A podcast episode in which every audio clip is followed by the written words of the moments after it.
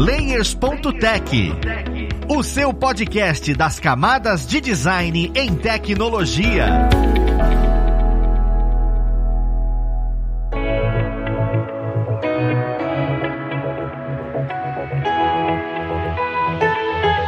Olá, ouvintes! Eu sou o Luiz Lima, designer e instrutor aqui na plataforma Lura, e vamos para mais um Layers.tech, o seu podcast das camadas de design e tecnologia. Hoje vamos trazer um episódio sobre ritmo na produção audiovisual. É uma característica que define todo o andar de um filme, série, curta, animação, e é melhor a gente conhecer e bater um papo com alguém que conhece melhor sobre isso, né? Então vamos ver o que a gente vai conversar. Com a Camis. Aê!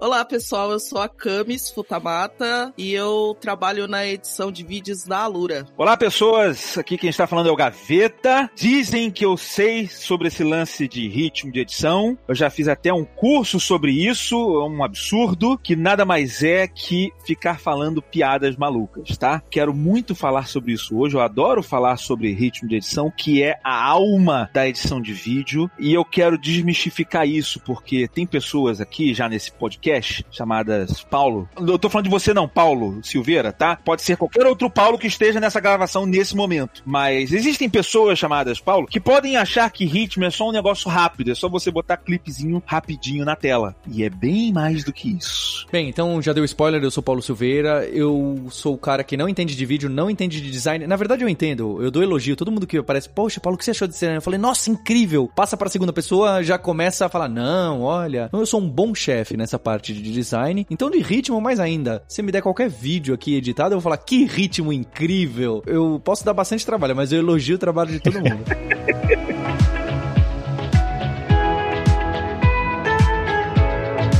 Acho legal a gente começar já que o Gaveta conversou e falou já que gosta demais de ritmo, é trazer exatamente a sua visão sobre isso, Gaveta. Porque nos seus vídeos é muito notável que você tem o seu ritmo. Existe o ritmo do Gaveta. Eu acho que você criou um novo ritmo para o universo audiovisual. É, escutem aí, o ritmo do Gaveta, o ritmo do verão. E seria isso mesmo, tipo, para você, o que, que seria o ritmo, né? Olha, o ritmo, para mim, eu associo muito a edição de vídeo à contação de história. Eu acho que a gente, como editor, um diretor, eu no meu canal, eu acabo sendo diretor barra editor mas é como você conta uma história. Se você é totalmente leigo nesse assunto, a melhor forma que eu tenho de te explicar isso é falando sobre piadas. Mesmo que você não saque nada de edição ou de piada, você sabe muito bem que é o seguinte: quando você pega uma piada e você bota essa piada na mão de uma pessoa que não tem graça, sabe aquela pessoa que não tem graça, aquele cara, eu vou contar uma piada, olha só. E você bota uma piada engraçada na mão dele e bota pra esse cara pra contar a piada. Como é que a piada vai ficar? Uma bosta. Ele conta, e aí eu peguei e eu falei que eu ia editar tudo ou não. e aí ele fala e você fica, não tem graça. Ele entrega ela de um jeito que é ruim. Agora, se você pegar uma piada mais tosca, você pode pegar uma piada ruim e você entrega para aquele cara que é mega engraçado. Você pega o Elder aí do Melhores do Mundo, o Eduardo Stablish, que tá fazendo cabeleleilas, Leila, sabe? Tu pega esse cara, tu bota uma piada sem graça pra esse cara, ele vai deixar até a piada mais sem graça engraçada. É o jeito como ele conta a piada. Ele não vai simplesmente atropelar a piada, ele vai, ele segura o punchline na hora certa, ele faz, sabe? Não, porque aí você pode, não, pode deixar que eu vou editar isso daí tudo. Esse tempo que ele demora para falar o ou não, ele fala mais baixo, ele fala diferente. Então, assim, quando eu falo de ritmo, eu não tô falando só de tempo, é intenção. Tudo tem a ver com intenção também, é o tom da coisa. Então, ele fala assim: se eu tenho que botar essa parte aqui mais displicente, então eu vou botar ela depois, vou baixar a tonalidade dessa parte aqui para ela ficar mais por acaso, sabe? Tô falando cabeleleila Leila aí. É engraçado o cabeleleila Leila que isso pode ficar muito datado, tá? Porque eu não sei quando esse programa vai pro ar. Essa daqui pode ser uma piada mega datada se você está vendo isso aqui no futuro, mas toda piada lá desse vídeo, o cara acelera na hora que ele tá falando das partes que ficam as cacofonias, né? Não sei. Lá, lá, lá, lá, cabeleleira, cabe, centro de cabeleleira, da cabeleleira, leila. Fica engraçado quando você fala essa parte muito rápida, porque aí fica uma cacofonia doida, sabe? Então isso deixa a coisa mais engraçada, mas não necessariamente tem a ver com velocidade. Então tem a ver com você construir o emocional. Nesse caso é o humor. Às vezes você quer construir o drama, então você precisa dar um tempo para a pessoa digerir alguma cena, digerir alguma emoção, você fazer ela pensar ou não pensar. Não quero que ela pense nisso daqui. O ritmo da edição nada mais é do que você contar a história do jeito certo, é você tentar manipular a emoção da pessoa ali, né? Você tentar fazer com que ela não perca o interesse em algum determinado ponto ou emoção emoção em determinado ponto, e isso se aplica a tudo. Se você está fazendo uma aula de vídeo, é fundamental você fazer, porque quando você está fazendo uma aula de vídeo, você quer que a pessoa mantenha o interesse. Então, o seu objetivo é um outro diferente. Então, olha, vou fazer aqui de um jeito a edição, de modo que a pessoa que esteja assistindo fique sempre interessada. E isso se reflete não só no ritmo das coisas que eu estou falando na tela, mas até no que está aparecendo na tela, né? Não ficar só o tempo inteiro, 27 minutos a pessoa falando, olhando para a tela, né? A tela tá em movimento, muda ali, aproxima, sai. Olha, a coisa aqui tá mexendo, você tá vendo ali sobre o que ela tá falando. Tudo isso daí é ritmo de edição, tudo isso daí influencia diretamente e deixar o seu conteúdo interessante no final das contas. Falando sobre a questão do ritmo da edição, você sempre fala nos seus vídeos que você tem um estilo de corte irado nas edições. Geralmente o pessoal do YouTube costuma usar só o jump cut, né? Explica um pouco pra gente como que é esse estilo de corte irado que você faz. Olha, eu não inventei isso, entendeu? Assim, ele parte de uma necessidade chamada tempo, né? Porque assim, o jump cut ele já existe muito antes, eu não inventei jump cut, né? Que é você tirar o respiro da fala das pessoas, né? Não só tirar o respiro da fala das pessoas, mas não se importar com a continuidade necessariamente dita. A pessoa vai meio que pulando ali no tempo e vai embora, entendeu? Isso é um estilo. E aí, quando eu faço o meu corte aqui, eu faço, especialmente quando a pessoa não aparece, ou seja, estamos gravando um podcast, estamos gravando com o Jovem Nerd, o Nerd Player, né? Que é um gameplay. Ou seja, a pessoa tá vendo o jogo e ela não tá vendo a cara da pessoa que tá falando. Eu faço uma loucura ali no áudio, vou tirando e eu vou mudando o local de onde as pessoas falam, tiro uma parte, boto em outra, vou fazendo uma carnificina ali embaixo no áudio para deixar ele interessante, rápido e parece que a pessoa tá pilhada gravando que nem uma louca, sabe? Então a, a intenção é essa, é deixar tudo muito louco, muito. A pessoa tá elétrica. É engraçado que quando alguém entra na Gaveta Filmes e vai pegar um material bruto aqui do Jovem Nerd e vai editar o, o Nerd Player, o primeiro comentário da pessoa, ela vai editando o Jovem Nerd, ela, nossa, eu acho que eles estavam com sono nesse dia, né? Tá meio lento. eu falei, não, cara, esse é um material bruto padrão deles. Aqui a gente deixa de um jeito que os caras ficam uh, né, na pressão. Mas esse é o nosso padrão. Mas isso daí, é claro, é uma escolha estética, vamos dizer assim, nossa, né? Mas é para manter o interesse sempre no alto também, né? Pra gente fazer que o negócio tá sempre muito animado, é sempre muito divertido. Mas isso é uma escolha criativa nossa, tá? Isso não é uma regra. Tanto é que nós temos clientes diferentes dentro da nossa produtora e a gente tem estilos de edição diferentes para cada um dos nossos clientes, entendeu? Inclusive, às vezes, escolhas criativas dentro de um mesmo cliente. Depende do programa. Eu vou pegar o Jovem Nerd como exemplo. O Nerd Player, a edição dele é muito mais psicótica do que a edição do Nerd Office. O Nerd Office é um bate-papo, ele tem lá um certo cut, a gente muda, mas a gente não tenta picotar ele tanto, porque o Jovem Nerd gosta de deixar um papo solto. É um papo solto. Então a gente picota, mas é meio que mais ou menos, assim, deixa como se fosse um papo um pouco mais natural.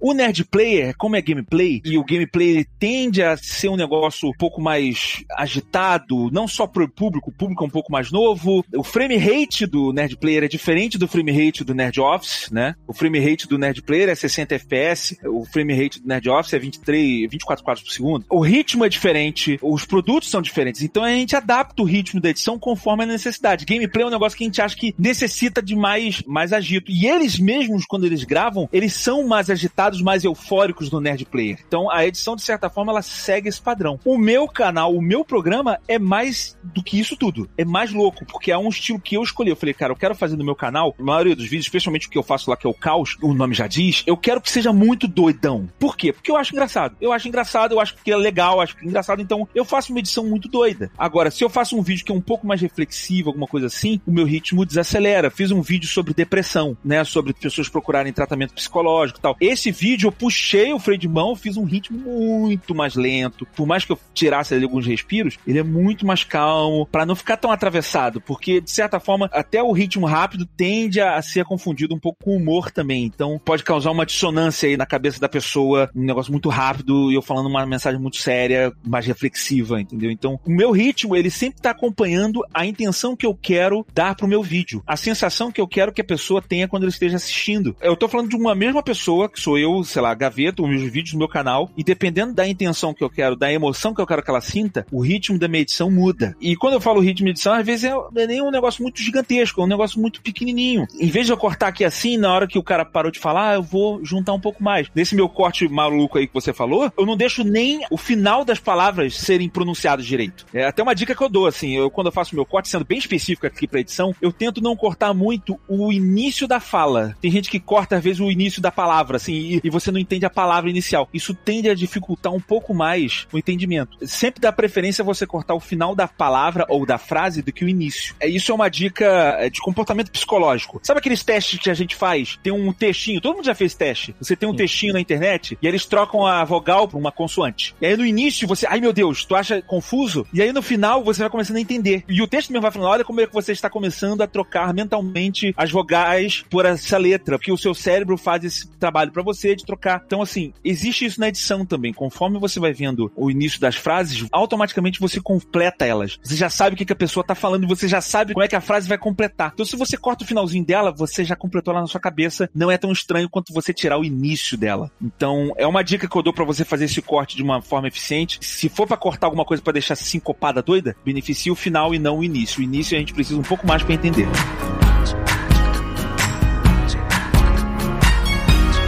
Quando o pessoal, você falou do storytelling em relação a ritmo, e eu vejo que, se for ver, né, quando a Camis edita um, um, curso, por exemplo, da gente aqui, a gente tem muito isso, de tentar construir. Então, eu acho que essa importância do ritmo aparece em, em todos os lugares, não é? Então, não é só um vídeo de YouTube do Gaveta, considerado entretenimento, como também em uma propaganda, como até em um curso. Se você não conta uma história, se não tem um problema a ser atacado, aquilo ali vira conteúdo puro. O conteúdo puro não que seja ruim, mas ele sozinho sozinho, parece que fica faltando alguma coisa se você realmente o objetivo é capturar atenção. Onde eu quero chegar? Essa história, onde que entra essa contagem de história com ritmo? É a jornada do herói? Porque às vezes eu vejo seus vídeos, Gaveta, e os nossos também, e eu vejo que tem isso da jornada do herói, inclusive que pra aula a gente põe muito isso, o herói enfrentando um problema e fala, e agora? Como que a gente faz? E a partir daí que você constrói a solução para que a pessoa esteja engajada a aprender alguma coisa. Sem você mostrar essa barreira do herói, da heroína,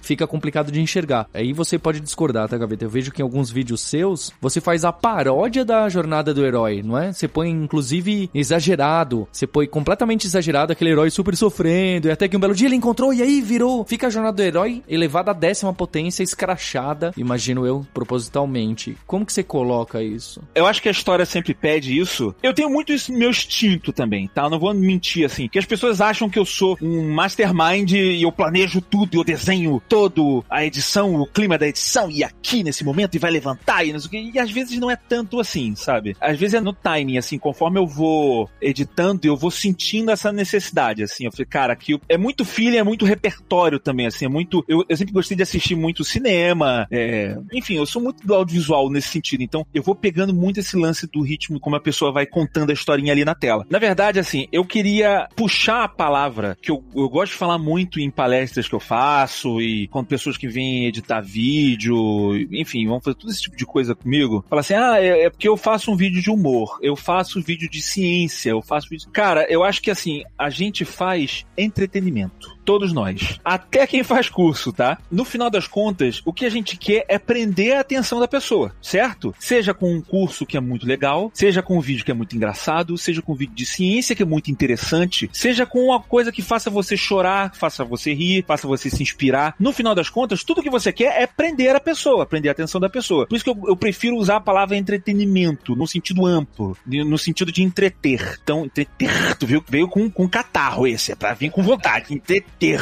Então, para você entreter, o ritmo é fundamental, entendeu? E aí é por isso que o ritmo ele se adapta à intenção da pessoa. E aí eu gosto de ter esse storytelling porque a pessoa ela sente um não só um propósito no vídeo, mas ela fica com vontade de ver até o fim para que ela vai querer ver a conclusão. Ela não sente que ela tá num lenga-lenga vendo a mesma coisa o tempo inteiro. Então, quando eu faço o meu vídeo, eu não quero que fique só, como você falou, só jogando conteúdo. Se você joga só conteúdo, a pessoa vai desinteressar, vai largar no meio. E como eu quero que ela fique até o fim, ela sente que ela tá fazendo parte de uma história. Assim como num filme. Você começa vendo um filme, você já largou um filme no meio? Eu até já larguei, mas é raro eu largar um filme no meio. Que você sente, ah, cara, agora deixa eu ver até o fim, sabe? Deixa eu, deixa eu ver como é que acaba. Eu gosto de passar essa sensação, o máximo que eu faço nos meus vídeos, no meu canal, é isso, assim, é tentar, calma, você vai ver uma conclusão, você vai ver um sentido principal para eu ter falado isso daqui, não tô só jogando o assunto. E o ritmo, ele ajuda a fazer essa construção. Então é assim que eu acabo fazendo as minhas edições. Por exemplo, no meu canal tem um vídeo que eu fiz, que eu fiz uma resposta pro Martin Scorsese sobre para que, que serve o cinema, pro que é o cinema e tal. E eu sabia que eu ia terminar falando da emoção, de, às vezes de coisas simples. Eu falo da emoção que foi a, a catarse que foi a cena final do Vingadores Ultimato, entendeu? Ah, mas é filme de herói, mas é propaganda. Não interessa, cara. É, o negócio tá muito acima disso, sabe? Negócio que toca a gente e tal. Enfim, foi isso tudo. Então eu já fiz o roteiro pensando nessa catarse que ia ter no final. Mas na hora que eu fui editar, fazer o ritmo disso, tu vê, eu fui pensando, no início eu tenho que ser mais provocativo, porque as pessoas, muitos ficaram com raiva do comentário do Scorsese. Então eu vou ter que ser, juro que eu penso nisso. Na hora que eu tava editando, no início eu penso assim, eu tenho que ser mais provocativo aqui no início. Eu quero que as pessoas comprem o meu barulho, né? Então assim, eu quero que elas comprem o meu barulho e falar assim, tá, tamo junto, eu tô meio indignado, mas entenda por que que ele falou isso. E aí, olha, eu vou entrar numa parte técnica aqui pra frente. Se eu entrasse na parte técnica logo de cara, o vídeo ia ficar chato, as pessoas já saem logo de cara. Então, no início eu tô mais zoeiro e o tom da edição tá mais rápido um pouco, que é para passar essa ideia de, de zoeira. Então, olha, tamo aqui zoeiro, vou entrar nesse bagulho com vocês aqui, tá? Eu vou falar que sim, o cinema ele não pode ser tão fechado assim a elite, mas deixa eu só falar a parte técnica, por que que ele falou isso aqui, isso aqui. E aí, no meio do vídeo, o ritmo afrouxa um pouco, porque eu tô preocupado com explicar a parte técnica do que que é, do clubinho de cinema. No final do vídeo é a parte da emoção. Eu vou começar a falar da parte emotiva, do quanto o cinema, mesmo que ele seja cinema pipoca, o quanto ele toca a vida das pessoas, que eu falei de Pantera Negra, o quanto isso daí tocou, né, toda a comunidade negra, o quanto isso daí uniu as pessoas. E aí eu comecei a um tom dramático. E aí a minha edição, ela tá um pouquinho mais rápida, mas nem tanto, assim. Eu começo a botar músicas mais emotivas. Eu começo a fazer zooms mais lentos. Tudo isso é ritmo de edição. Influencia no ritmo do meu corte, nas músicas que eu escuto, no enquadramento que eu faço, no ritmo da fala que eu tenho. E no final eu começo a falar da edição do Avengers. E aí eu começo uma construção. Tu vê, se eu fizesse uma construção muito rápida para essa catarse, que eu falo, aí eu grito, né? No, no final, pá, eu não posso xingar aqui nesse podcast, mas lá eu xingo e vai, não sei o que lá, faço uma loucura, uma catarse, mas eu não podia botar isso daí bruto. Então eu vou construindo isso. Eu vou falando cada vez mais rápido, eu vou fazendo zooms na tela, né? Vou dando um zoomzinho na tela assim, cada vez mais rápidos, cada vez mais rápidos. A música vai subindo junto comigo. Tu vê, eu fiquei muito tempo trabalhando essa parte, essa parte da construção da catarse. Que eu não queria que fosse só uma catarse, só eu, não sei o que. Eu falei, eu quero que as pessoas se empolguem junto comigo. Tanto que a maioria das pessoas que vão comentar nesse vídeo, elas falam isso. Elas falam assim, cara, eu me emocionei nessa parte junto contigo, parece que eu tava vendo o filme de novo, assim. E era a minha intenção, assim. Esse daí, eu tô citando muito esse vídeo porque é um exemplo clássico de ritmo de edição extremamente meticuloso, assim. Eu fui muito meticuloso nessa parte que eu falei, eu quero que as pessoas sintam essa emoção comigo. Então eu fui trabalhando isso desde o início que eu comecei a fazer essa elevação, né, do ritmo começar a acelerar, da música começar a subir. Na hora que eu gravei também eu comecei a fazer isso, comecei a falar mais empolgado, mas o ritmo da edição ali foi muito fundamental. Eu lembro que a minha equipe começou a editar essa parte no início e eu peguei e refiz. Assim, falei, não, não, eu quero isso daqui, essa crescente tem que ser maior. E eu fui trabalhando isso, entendeu? Então, depende da sua intenção, que você quer, mas eu acho que repertório é fundamental, você ver muitos vídeos e você entender por que, que o cara fez aquilo, como o cara fez aquilo, e você tentar replicar isso para você. Eu já tentei replicar muitas vezes, às vezes uma vez um, um, filme, eu lembro que eu vi uma cena rápida, eu vi uh, Snatch, Pocos e Diamantes, né, do Guy Ritchie. Eu gosto muito. Um filmaço, aliás, recomendo. E aí tem umas partes dos jump cut dele, é mais que jump cut, é o hip hop montage, o nome daquilo ali tudo tem nome. E aí eu falei, ah, cara, eu quero aprender a fazer isso. Eu peguei o filme, baixei ali aquela parte, eu capturei aquela parte e eu repliquei o filme dele para entender como ele fazia aquilo. Ah, ele bota o efeito aqui, faz assim. E aí depois que eu entendi como ele fez, eu comecei a replicar para mim. Mesma coisa com partes mais dramáticas. Eu falei, cara, tá dramático ainda. E aí eu voltei numa referência, eu falei, cara, deixa eu pegar uma referência. Aí eu, sei lá, fui num filme do Spielberg, fui num filme desses caras que sabem construir dramaticidade como ninguém. Como é que ele faz isso? Aí eu comecei a ver, ah, olha só, ele dá esse tempo aqui, a música. Ele não botou a música no fade out, ele fez a música concluir. E aí depois ele começou a outra. Tal. E aí, sabe, são pequenos detalhezinhos, desde emendar a música, a música continuou no ritmo, ela só mudou. Até a aproximação, ritmo de edição. Você vai estudando isso, e aí eu aprendi como é que faz essa construção emotiva, para depois você começar a replicar para você. Isso tudo depende do que você precisa fazer para você aí, mas eu acho que é um longo processo de estudo e tentar mimetizar, sabe? Eu, eu falo sempre isso. Ah, mas você não vai estar tá copiando os outros. Não existe essa. Você, antes de você aprender a exceção, você tem que aprender a regra. Então, se você quiser aprender a editar, aprenda a editar o básico, aprenda as, as técnicas básicas, aprenda isso tudo, sabe? Eu sempre motivo isso, assim. Eu, eu, antes de aprender a editar, eu aprendi a editar o basicão, fiz cursinho, tudo normal, para depois eu começar a fazer as doideiras e tentar replicar conforme a necessidade. As cenas iam pedindo para mim. E aí, com o tempo, você vai desenvolver. Tem um pouco do feeling da pessoa também, tem muito do feeling da pessoa, mas você vai aprender. Isso é uma coisa treinável, entendeu? Então eu fui pegando muito disso. E hoje em dia eu consigo replicar isso. Eu, nem sempre, às vezes eu acho que eu falho em muitas cenas, mas essa, por exemplo, do exemplo que eu dei aí do, do vídeo do Scorsese, é uma que eu acho que eu consegui replicar muito bem a construção de uma catarse. Eu queria fazer uma catarse e eu acho que eu consegui construir ela muito bem.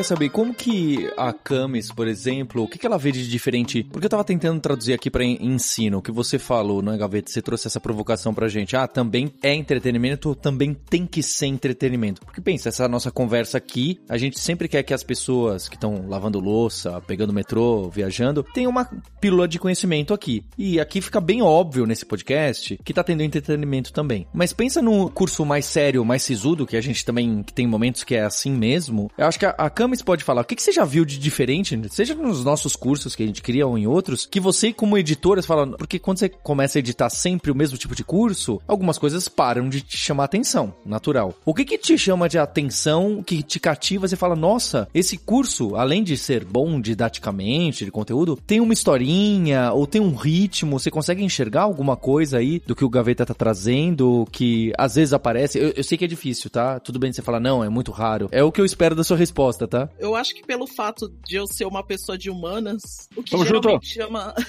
o que geralmente chama mais a minha atenção são cursos de ilustração. Os cursos de ilustração geralmente contam essa historinha, sabe? Você pegar um personagem do zero, pegar informações e montar uma persona, isso é bem interessante. Então eu sempre fico bem de olho nesses cursos. E tem cursos também que é o contrário, que eu já fiquei surpresa, por exemplo, que tem um curso que é como montar um contrato. e aí Caraca. você fica, poxa, eu nunca tinha parado para pensar nisso. E você acaba prestando muita atenção, né, no tema, pelo fato de você nunca ter chegado perto. E é um advogado que explica direitinho como faz. Então é bem interessante. Ô Paulo, só desassociar uma ideia que eu acho que tu falou assim, ah, mas tem curso que é muito sério. E aí é mais difícil. É porque assim, a gente ainda tem essa associação de entretenimento com humor ou uma coisa mais leve. E não é isso. É interesse. Vamos dizer assim, é despertar o interesse. Você pode ter interesse na coisa mais séria do mundo, entendeu? Mas ela pode ser interessante. Eu posso dar um exemplo, ela tá falando de aula. Quando a gente vai, eu tive aula em escola, faculdade, você pode pegar uma mesma matéria, cara, que é uma matéria super séria, e tem um professor que vai deixar ela super chata, e tem professor que vai deixar aquela matéria brilhante. Na Camis falou aí que é de humanas, tamo junto. Eu já fiz ciências sociais, tá? Eu tenho um histórico muito doido aí. Eu fiz ciências sociais, e aí, cara, tinha aula lá, eu adorava antropologia. E aí eu lembro que eu fiz aula de ciência política, ciência de tudo. Cara, e tinha algumas aulas de sociologia que eram muito chatas, assim, o assunto. Eu adoro sociologia, mas tinha uma, algumas aulas específicas que eram assuntos chatos. Mas o professor era tão bom que, mesmo ele não fazendo graça, mas o jeito como ele conta, cara, você fica vidrado naquilo, você acha interessante. O assunto, às vezes não é tão legal, mas, assim, é interessante o jeito. Isso tem total a ver com storytelling, né? Em vez de eu começar a falar esse assunto dessa forma chata, deixa eu fazer ele de uma forma interessante. Não é boba, não é humor, mas é mudar às vezes um pouquinho a ordem do jeito como você tá falando, ou mostrar de um jeito. Você vê, até o tom de voz é fundamental. Um cara que fica falando o tempo inteiro nesse tom assim, você vai dormir, parece que tá botando a criança para dormir, não é? Então, assim, você quando altera o tom de voz, altera a música, altera o que você está vendo, isso daí você tá mexendo com o psicológico da pessoa que tá assistindo para que aquilo ali fique interessante. E isso não tem nada a ver com humor, não tem nada a ver com alguma coisa ser divertida. E sim ser. É interessante, entendeu? Olha, que interessante, que olha que incrível, sabe? O ritmo de edição, ele pega 100% nessa parte. 100%. O ritmo de edição, ele pode deixar um conteúdo extremamente mais interessante de ser assistido. Claro, não dá para fazer milagre. Sempre.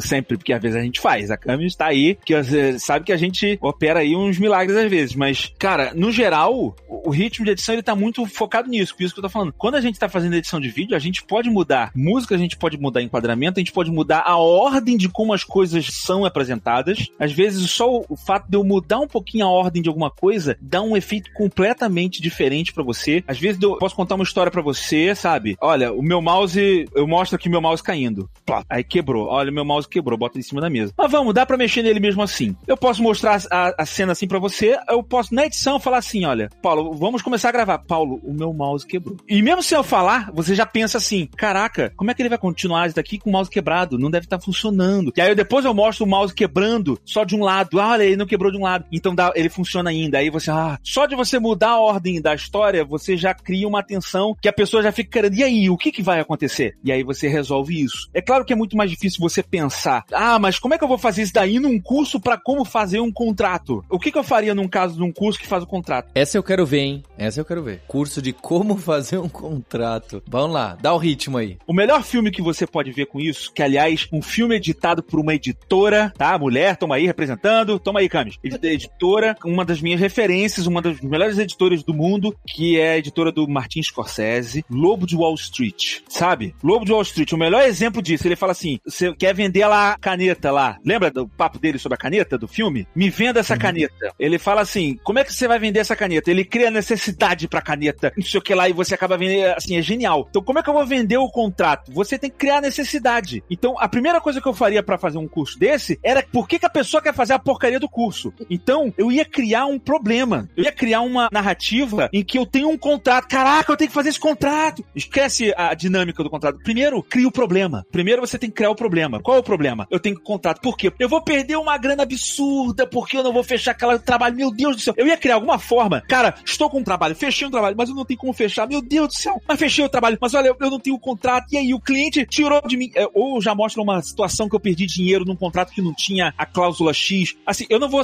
tão ao fundo, mas eu vou criar um problema que acontece quando você não tem um contrato. E aí eu vou começar a falar do contrato. E em vez de ficar o tempo inteiro falando depois só do contrato, eu vou alternar problemas com o contrato. Para quando você começar a ficar desinteressado, olha aqui, deixa eu te lembrar aqui, ó, você tem esse problema. E se você não fizer a cláusula X, que se você não botar isso daqui, você vai bater a cabeça na parede o tempo inteiro. Ah! E aí, assim, é o tempo inteiro se conectando com a pessoa. E aí a pessoa se identifica. Ah, é realmente. Se eu não botar a cláusula aqui no contrato, eu vou ser obrigado a ter uma criança do meu chefe pendurada no meu pescoço, porque ele vai falar que sim, que tem uma brecha aqui no contrato para isso. Então eu lá, ah, tio, tio, tio. Mas eu já, esperto, já vou botar uma cláusula aqui, eu falo, olha, lugar de criança na escola, não posso ficar com esse negócio aqui, tal, tal, tal. E aí você já faz isso. Mas assim, se eu fosse fazer na edição isso daí, eu provavelmente ia criar essa necessidade antes de você mostrar alguma, um problema, e aí depois eu vou mostrar a solução no contrato. Você resolve isso daqui no contrato, fazendo isso daqui, tal, tal, tal, tal, tal. Isso tem a ver com ritmo de edição, não o ritmo propriamente, mas tem a ver com edição no, no sentido mais amplo. É claro, eu tô falando de um, um, curso gigantesco. Você pode resumir isso daí, em vez de contar uma história dramática e mostrar todo um, um filme, você só falar isso. Mas ainda assim, você tá trabalhando um pouco com storytelling, entendeu? Você tá criando um problema, cria solução, cria um problema, cria solução. Pequenas recompensas e você vai deixando a coisa mais,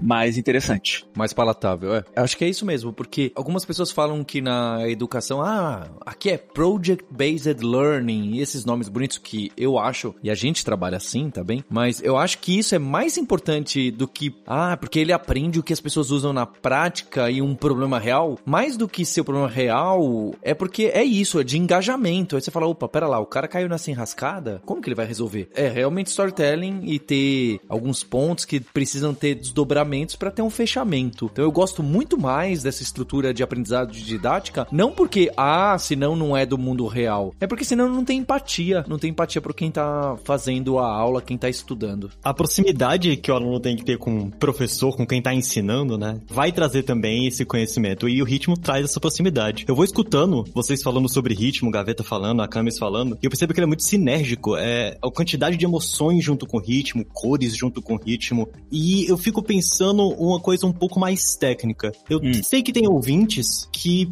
gostam de definir, por exemplo, o público-alvo, porque ele sempre escuta martelar nisso, né? O público-alvo quando você está trabalhando com um vídeo, o público-alvo quando você está trabalhando com um determinado projeto. O ritmo consegue definir um público-alvo também? Ou só o tema define isso? Então, o seu ritmo, por exemplo, das suas edições, é feito para um público-alvo específico? Ou o seu ritmo é feito para aquele tema? O seu ritmo é feito para aquele vídeo? Eu acho que define sim. Define com certeza. Tanto é que quando você vai fazer alguma produção para um público mais velho, um público mais idoso, o ritmo tende a ser mais lento com o público mais jovem, o ritmo tende a ser mais rápido. É bem comum você encontrar isso daí. Não, não quer dizer que não, não existam interseções, tá? Mas claro. define sim, define sim. Quer ver o maior exemplo de ritmo mal aplicado? Quando um canal de TV desses mega tradicionalzão vai fazer um, um programa de videogames, videojogos. Ah, vamos fazer um programa de videojogos para os jovens. Eles botam aquele programa no ar e aí quando você vai ver, a galera que é mais jovem acha o programa extremamente brega. Ai, cara, o programa tá... Porque o ritmo não é o ritmo jovem. O negócio tá tudo meio lentão. Os caras de TV, às vezes, especialmente a galera mais das antigas, tem muito aquele ritmozão, tudo muito blocadão, sabe assim? Olha, agora fala, aí vem a vinheta, agora vem a outra. Vamos voltar com mais esse incrível problema. Olha, esse nesse telejogo, o Kratos vai salvar a sua família. Ha! Que legal, sabe assim, um negócio muito. Então, assim, o cara tá falando de jogo e não pega ninguém jovem. E tu vê, o assunto tem tudo a ver. Porque o ritmo não tá adaptado. E aí o cara que tá na internet tem aquele o vídeo todo toscão,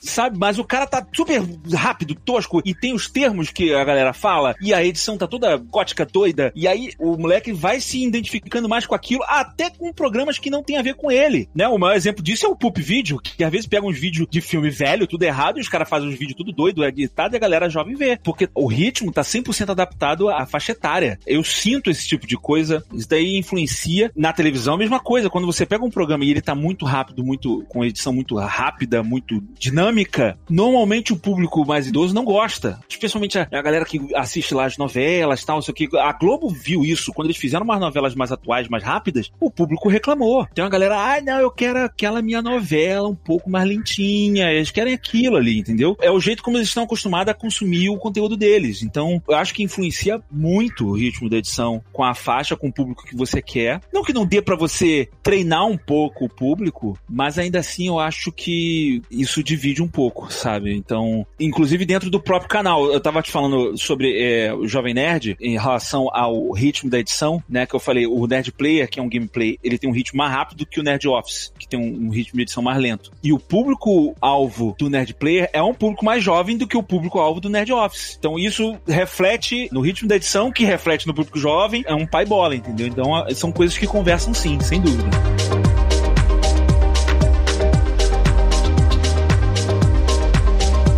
Coisa que eu gosto bastante, Gaveta, no seu hum. estilo de edição, eu gosto muito de como você constrói a trilha sonora. Eu acho que você consegue colocar auges, picos é, na construção da história com a música. Uhum. E você acha que o fato de você ter sido músico influencia edição uhum. de áudio? Influencia muito muito, muito, muito. Especialmente porque eu sou o neurótico do beat da música. Nem na Gaveta Filmes, acho que tem um, alguém tão neurótico com isso do que eu. Eu tô fazendo uma parte de uma edição, vou cortar uma música, eu sou preocupado da música estar exatamente no mesmo beat. Eu não gosto de quebrar o beat da música, aquele ritmo, né? A música, ela tem aquele ritmo dela. Eu não quero quebrar esse ritmo dela. Tem muita influência, mas eu vou te dizer que é um pouco de mim também. Desde criança, eu me lembro, eu, 4 anos de idade, 5 anos de idade, minha mãe comprou um cassete de música clássica do Globo, assim, sei lá o que era. Era um cassete que vinha várias músicas clássicas e eu ficava ouvindo aquilo, mas eu ficava imaginando um filme, sabe, de corrida de cavalo e não sei o que lá. E aí eu esperava o momento do auge da música pra eu fazer tá, sei lá, pro guerreiro dar uma espadada, alguma coisa assim, eu criança. E eu sempre gostei muito dos filmes do Steven Spielberg, que tem, é um cara que trabalha muito isso também, né, desses momentos da música, ter os auges da música junto com os momentos ali do filme. Então, isso sempre foi muito meu, assim, eu sempre enxerguei, e na hora que eu vou botar a música, eu tô enxergando, eu tô vendo um filme, eu falei, não, cara, nessa hora aqui a música tem que estar, tá, assim, eu mesmo sem saber de tal, sabia, não, aqui a música tem que estar, tá, Então, essa é uma coisa que eu falo em cursos meus de edição de vídeo, essas coisas, tudo isso daí, onde eu gasto mais tempo quando eu vou botar música, é escolhendo a música certa. Por quê? Porque eu quero a emoção certa pro momento certo. Eu tô falando aqui essa parte, tá? Eu sempre penso assim, eu falo isso até no curso, eu falo, se eu fosse um diretor e eu passasse daqui pra um compositor, pensa assim, na hora que você vai botar música, música, pensa que você tá entregando pra um compositor. Eu vou fazer essa música pra você aqui. Olha que demais. Não existe lugar nenhum. Vou criá-la pra você agora. Tá. Como é que você imagina a música nesse momento? Canta ela pra mim. Canta. Ah, cara, eu imagino uma música meio clássica e eu imagino ela assim, ó.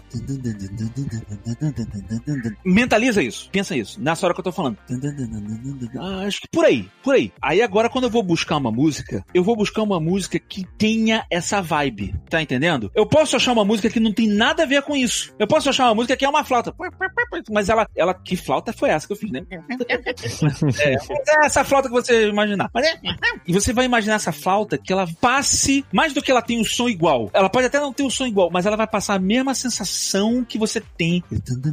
Qual é a sensação que eu tô com esse? Um negócio meio tenso, né? Um negócio meio tenso, mas é meio corrido ao mesmo tempo. Tem uma tensão crescendo. Eu achei uma flauta. Ela é um outro ritmo, mas ela serve o mesmo propósito. Ela tá um negócio meio baixo, meio investigação, a tensão tá crescendo, sabe? Então, assim, às vezes eu fico muito tempo a achar uma coisa que tenha essa mesma sensação. Achei, pum, aí eu boto. Só que eu normalmente, quando eu procuro uma música, eu tento achar uma música não tão retona. Uma música que suba, ela desenvolva, porque eu sei que eu vou querer usar isso na minha edição, eu sei que eu vou querer que a música desenvolva, então eu já procuro uma música que tenha uma ênfase, tá, tá, tá, uma coisa lá na frente, sabe? E aí eu já achei a música que tem o, a vibe que eu quero, procuro essa ênfase lá na música. Aqui, ó, achei a ênfase, né? Tá, tá, tá. Já procuro lá no meu vídeo onde tem essa explosão, tá? E já junto os dois. Pum, ó. Essa ênfase aqui vai ficar junto com essa explosão, que nem eu fiz lá no vídeo de Scorsese. Pum. E depois eu vou desconstruindo, vou remontando a música de trás para frente, para que ela cubra ali todo aquele momento e eu faça essa construção de emoção, né? E aí sem desrespeitar o ritmo, não só da música, como do vídeo, como eu quero. Eu quero que o ritmo seja essa construção. Então, é mais ou menos isso que eu faço, assim, é, é procurar a vibe que eu quero. Eu demoro muito tempo procurando a música certa pro momento certo. Na Gaveta Filmes eu tenho isso, assim, é um, um, trabalho constante que eu tenho com a galera lá que eu tô treinando. E a galera vem e eu falo, ah, cara, o que que tu imaginou aqui, Gaveta? Ah, botei um. Aqui, ó, acho que eu tô imaginando uma musiquinha meio psicato, sabe? Que é aquele com os instrumentos assim, e na parte depois que vem a transição, aí já pode entrar numa música mais old style, sabe? Música, eu esqueci o nome agora. Big Band, esse tipo de coisa. E aí o cara, quando ele botou a música psicato no início, ele botou, mas era um psicato com uma intenção diferente do que eu queria. Eu tava falando sobre criação, foi até um vídeo meu agora, eu tava falando sobre roteiros, tá? Um vídeo por acaso que eu fiz da Alura, e era um vídeo sobre criação, roteiro publicitário, e eu queria que fosse uma trilha sonora fosse psicato assim, para dar uma ideia de criação, mas ele fosse leve. Que é tipo assim, eu tô falando meio que do mundo da criação, entendeu? Então eu quero passar essa ideia, assim, eu tô falando sobre o mundo mágico da criação, mas eu quero que o, a música não seja muito agitada e festa. E aí eles botaram um negócio lá, primeiro eles botaram um, um negócio Big Band, eu falei, cara, tá muito festa. Eu não tô falando sobre festa, eu tô falando sobre criação. O clima é mais criação, é mais lúdico. E aí depois eles botaram um psicato, mas botaram um psicato que era meio investigativo. É o psicato que você colocou, mas a intenção dessa música que você colocou ainda parece dar uma intenção meio que parece que eu tô investigando. E eu quero que dê uma impressão mais de mundo das ideias, sabe? Olha, estamos aqui no mundo das ideias, no mundo mais, mais leve. Tan, tan, tan, tan. Então aí mudamos a terceira vez a música e aí sim a gente botou a música certa que foi pro ar. Tu vê o tempo que eu gasto nisso, assim, é a música certa pro momento certo, mas eu acho que isso pode parecer. Bo... Ah, é bobeira, gaveta. É só uma musiquinha que tá lá no fundo. Mas essa musiquinha que vai setar o teu humor na hora que você tá vendo. Se eu boto essa música de tensão, você tá vendo a música e mesmo que você não esteja reparando, você tá ficando meio tenso. Tá... Você tá vendo a música lá e você tá, porra, eu tô, sabe? Caraca, eu tô vendo essa aula aqui sobre edição de vídeo, eu tô tenso. Pega lá meu copo de café, pega lá o meu copo d'água. E, e você não sabe por que, que você tá tenso. Porque a edição tá te levando para aquilo. A música, ela influencia nisso, mesmo que esteja ali no subconsciente, é uma intenção que eu tô querendo dar no subconsciente da pessoa lá. Olha, cara, estou falando de um assunto leve. Ele é leve, ele é light, ele é divertido e ele é interessante, tal. Agora eu quero que esse assunto comece a ficar tenso. Agora eu quero que esse assunto comece a ficar emotivo. E aí a música vai seguindo essa intenção, entendeu? Do como eu quero que a pessoa se sinta. Isso tudo muito subjetivo ali embaixo. Isso para mim tem a ver total com o ritmo de edição. Se você muda a intenção bruscamente, a pessoa vai sentir que você tá tentando manipular ela e fica falso, né? Você tá lá e de repente entra uma cena do teu filho você ah, olha o meu filho. E fica muito fake, aí dá o um efeito contrário. Então você tem que trabalhar para que essa progressão seja muito natural.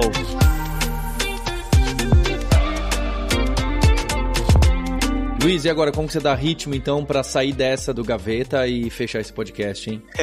É um pouco difícil, né? De alguém que já conhece há tanto tempo sobre ritmo e eu que conheço pouquíssimo. Então, queria agradecer a sua presença aqui, Gaveta, pra Obrigado. trazer um pouco da sua experiência, pra quem tá escutando, pra quem vai trabalhar com edição e tem esse sonho de mexer com vídeo. E, claro, agradecer também os ouvintes que estão acompanhando a gente, né? Lembrando que qualquer indicação que a gente passou durante o podcast vai estar em descrição aí no vídeo. Inclusive, não sei se você tem, Gaveta, alguma ideia de algum estudo que alguém pode fazer sobre ritmo. Você tem alguma referência Olha, pra gente? Eu tenho, cara. Tem um negócio legal chamado curso na Lura que o Gaveta fez aí. O tal de Anderson Gaveta fez um curso muito legal, cara. Fez aí o curso de ritmo de edição, música. É ótimo, sabia? Isso que a gente falou que não precisava fazer jabá, hein?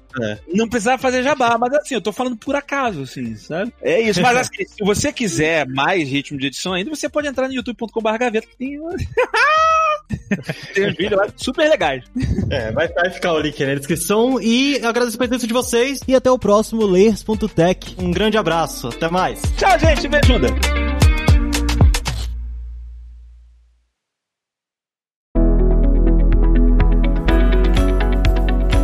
Você ouviu o Layers.tech, uma produção alura.com.br. Edição Radiofobia Podcast e Multimídia.